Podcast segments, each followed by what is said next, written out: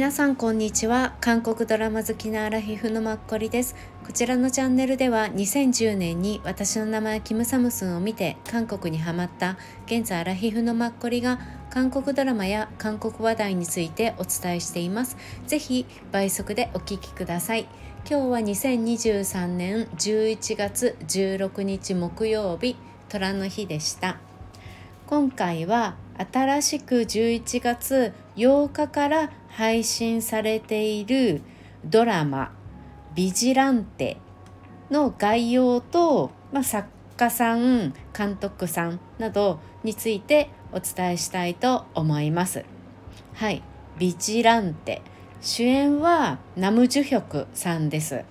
でえっと、こちらディズニープラスのオリジナルっていう形になるので何か韓国でもテレビ局とかで配信しているとかはありません。はい、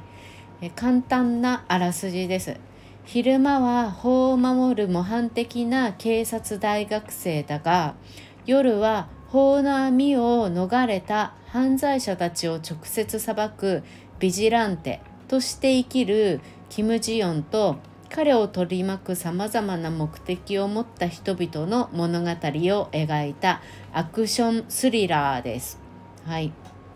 でこの「ビジランテ」の昼と夜の違う顔を持っている男性を演じているのが主演のナム・ジュヒョクさんです。ナム・ジュヒョクさんは今3月からですね入隊されていて陸軍に。うん来年2024年の9月に出てきます。で入隊する一番最後に撮影した、うん、ドラマ作品っていうことですね。この撮影期間が2022年の7月から今年2023年の1月までだったんですね。末まで、うん、だからそうなんだなっていう感じです。はい。えー、で日本ではディズニープラスで韓国でもはい放送されていて一応11月8日から全8話短いんですよね。最近まあ8話多いですよね。で11月29日までなんです。だからもうあと2週ぐらい11月ねいっぱいで終わるっていう感じ。うん。でえーと、これの企画会社はスタディオ N っていうところです。うん、でスタディオ N って何って思ったらネイバーが運営している Webtoon のエンターテインメントなんですよ。はい、っていうことでこのビジラントあれ？ビジラント？ビジえっ、ー、と日本ビジランテですね。はい。これの原作は韓国で Webtoon になります。で日本でも LINE 漫画で今現在読むことができます。一応貼っとくのでもしよろしければ。はい。でこのビジランテを韓国で Webtoon で書かれてる作家さんがキム・ギュサンさんという男性の作家さん48歳ぐらいかなとんどこの作家さんは長編を書かれていることが多くって短編は1作ぐらいみたいですね。で「ビジランテ」は2018年の4月から2021年の1月まで、うん、あの掲載していたネイバーウェブトゥーンで、はい、シリーズっていうことになっています。うん、でこのね作家さんご自分であの何て言うんだろうなオフィスも自分で代表としてやってらっしゃるっていう感じみたいです。うん、で私今回この「ビジランテ」を日本の Webtoon でもやってるのかなって思って、まあ、LINE 漫画ですぐに「ビジランテ」っていうカタカナで見つけたんですね。うん、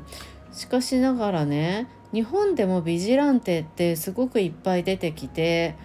それはちょっと絵が全然違うからそれは多分ね日本でのビジランテっていうものがあるだと思う。僕のヒーローアカデミアっていうサブタイトルがついていて、うん、少年漫画なんですよね。でも若干似ていてねヒーローもので、まあ、大きく違うのが政府認可のもと生まれ持った強力な力を生かして世のため人のために活躍する選ばれし存在の人がビジランテっていうみたい日本の場合は。まずは政府認可のもとだからまず韓国の場合はまあそうじゃないのでその辺が違いますよね。はい、でもやっぱそのあの彼が向かう先っていうのは、うん、イリーガルの、まあ、非合法的なヒーローである、うん、っていうところなんでその辺もかぶっててね多分このビジランテっていう意味が英語では自警団っていうのを意味して権利の侵害が強く想定される場などにおいて司法手続きによらず自らの実力行使をもって自己及び共同体の権利を維持確保するために結成される組織及びそれを模倣した防犯組織を意味するんですって。なんでミジランテって法によらず私的制裁を加える人っていう意味もあるんですって。うん、なのでこれがね、まあ、そう言われれば韓国と日本いずれの漫画もそういうあれですよね。趣旨の内容的には。うん、でもね、不思議ですよね。両方とも漫画であるって。どっちがどっちを真似したとかもちろんないない、うん、もう唯一無二の2つそれぞれだと思うんですけど、うん、なんか面白いなっていうのを、はい、感じでこちらの監督をされてらっしゃる方がチェ・ジョンヨルさんっていう男性の方です。でこの監督さんは今回はドラマとして、ま、8話で制作されたんですがほとんどそれまでは映画をメインに書かれて監督をされてらっしゃいます。うん、有名な直近だと2019年に「シドン」っていう軌道、うんまあ、スタートアップっていう、うん、タイトルなんですけどこれに出てたのがマドンソクさんパク・ジョンミンさんチョン・ヘインさんヨム・ジョンワさん。ヨム・ジョンワさんってあのスカイキャッスルで一番激しいお母さんだった人、うん、あとチェ・ソンウンさん、うん、っていう感じの方たちが主演をされていてはい。それなんかスタートアップ面白そうですよね。はい。でもう一個その前に撮られてらっしゃったのが「グローリー・デイ」2015年ですね。はい。でこれの「グローリー・デイは」うん、主演があの今は亡きジスさんですよね。うん。でえっ、ー、と SM のスホです。あとはリュウ・ジュンヨルさんとかキム・ウェイチャンさん。っていう男性の方たちばっかりですね。はい、4人この4人が主演をされているっていうのを、はい、撮影されたりする監督さんです。うん、で、えーと、作家さん、まあ、あの台本を Webtoon からこちらのシナリオに書き直した方のは男性の方でイ・ミンソプさんっていう方です。でこの方今回はこの原本を書かれたんですけど一応映画監督さんでもらっしゃってはい映画監督さんとしても結構ね直近2021年とか3つやってたり、うん、しますね。私が分かるものがないんですけど多分ちょっと私の中でまあ聞いたことがあるって思ったのはあのこの時は演出担当なんですが2016年のアシュラですね。はい、アシュラってえっとねあれですよね。映画？はい。でえっ、とチョン・ウソンさん、うん、とかファン・ジョンミンさん、うん、あとチュ・ジフンとかが出てるはい、映画ですね。アジアで多分すごく人気だったんだよね。この渋い方たちが結構アジアツアーを回ってたっていう私イメージがすごいあります。うん見たことないんだけど。はい。そうです。それの演出をされてらっしゃるっていう監督さんですね。はいこのお二人です。うん、で次回はまたキャストとか話したいなって思っています。で自分はまだ1話しか見てないんですけどちょっと見た感想。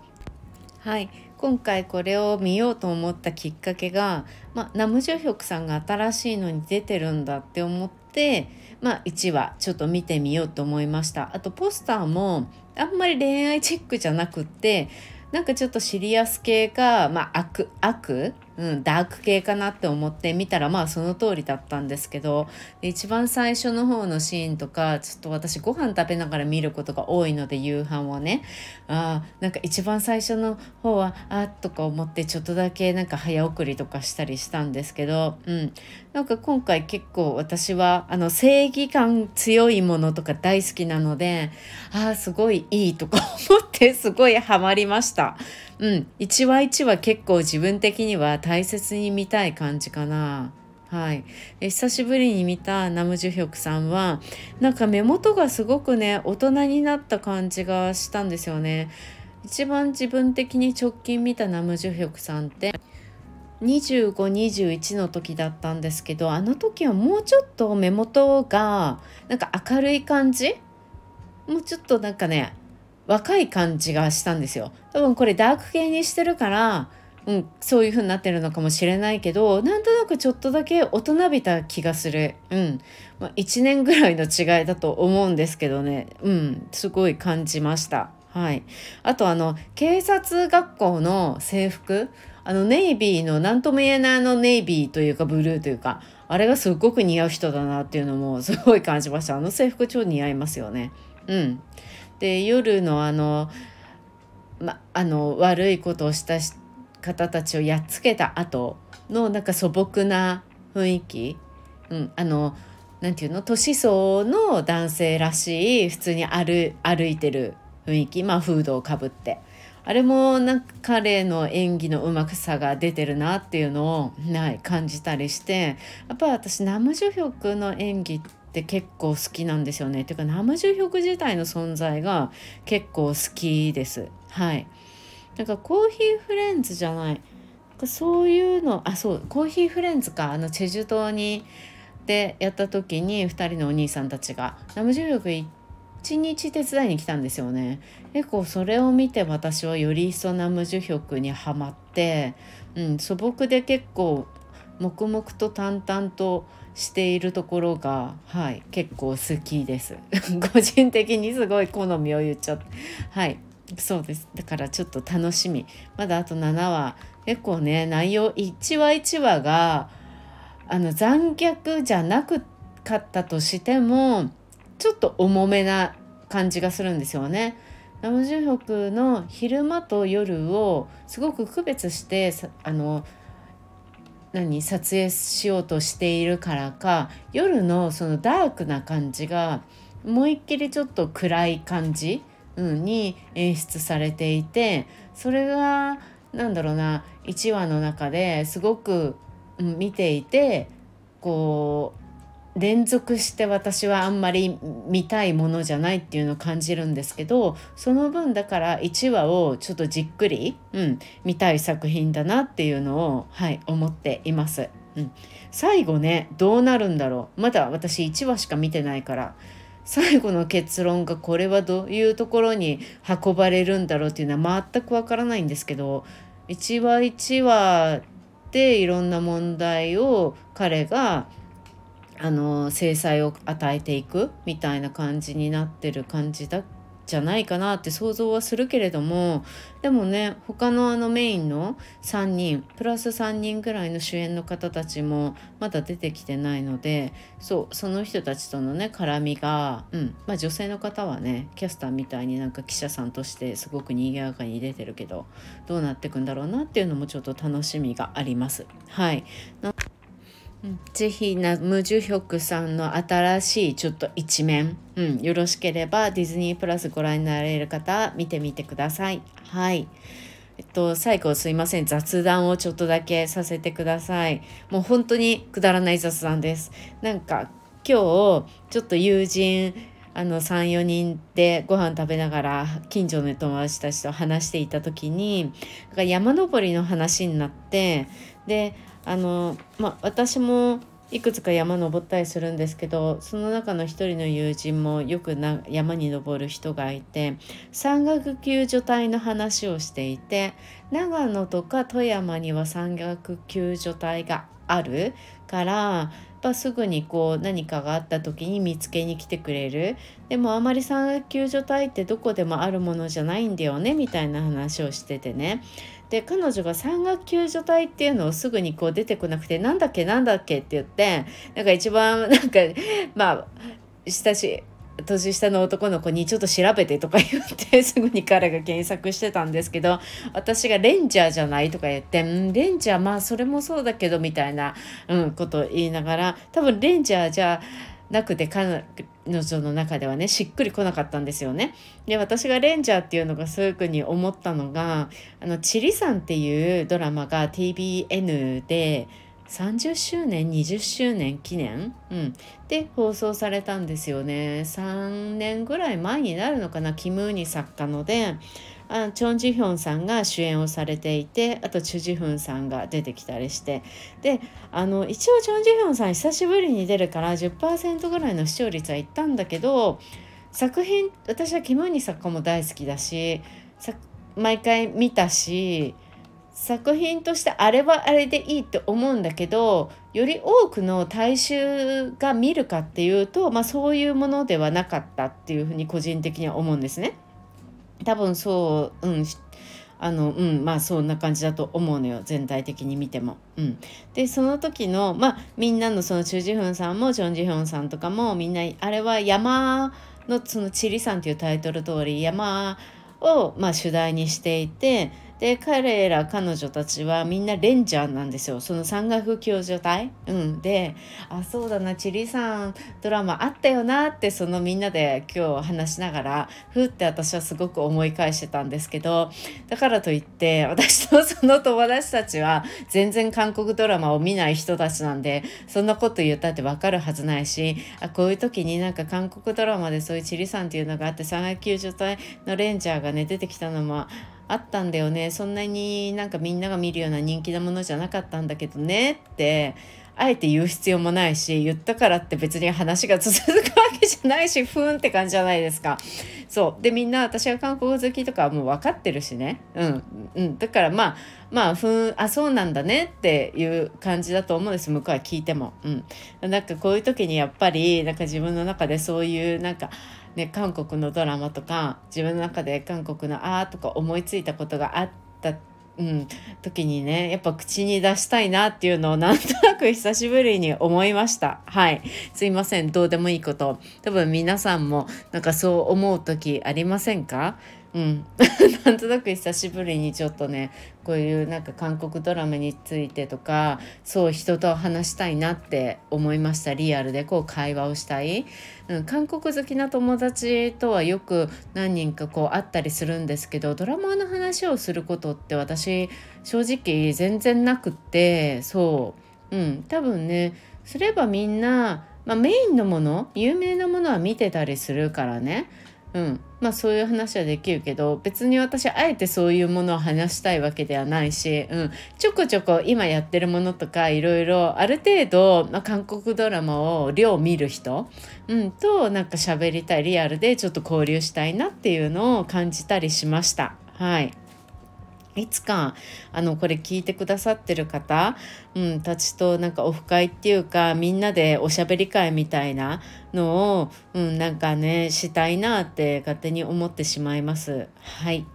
そうです。今日は明日東京は雨になるみたいでなんか今もねさっき一振りしてたんですけどね今も若干外、うん、降ってるような音がしないでもない。はい、急に寒くなったのでね皆さん体に気をつけてください。ちょうど今日11月16日ぐらいから東京の街、まあ、有楽町とかはなんか急にクリスマスづいてきて多分いろんな販売もねクリスマスのものが開始されたっていうのも今日からみたいでやっぱそういうのってみんな同じ時期なんですね。だからペニンシュラホテルの前を帰りに通ったらクリスマスツリーが出ていておおっていう感じだったんですけどうん。ね、クリスマスもあと1ヶ月ぐらいかな楽しめるのかなと思うので、うん、まだね戦争とか、うん、世界ではいろいろあるのでちょっとお祈りをしながらあと感謝祭もね月末にあるしブラックフライデーとかもついでにあったりすると思うんですけど、うんね、いろいろなんか寒い中私たちは暖房に当たることができるけどそういうのがねなんかできない方たちも当たり前に多くいてちょっとありがたいなって思いつつ偶然自分はなんか運よく日本に生まれただけなので、うん、ちょっと感謝しながら毎日過ごしたいなと思ったりします。はいすいません長くなりました。はい、皆さん明日11月17日金曜日および週末はい良い日になりますようにいつもありがとうございます。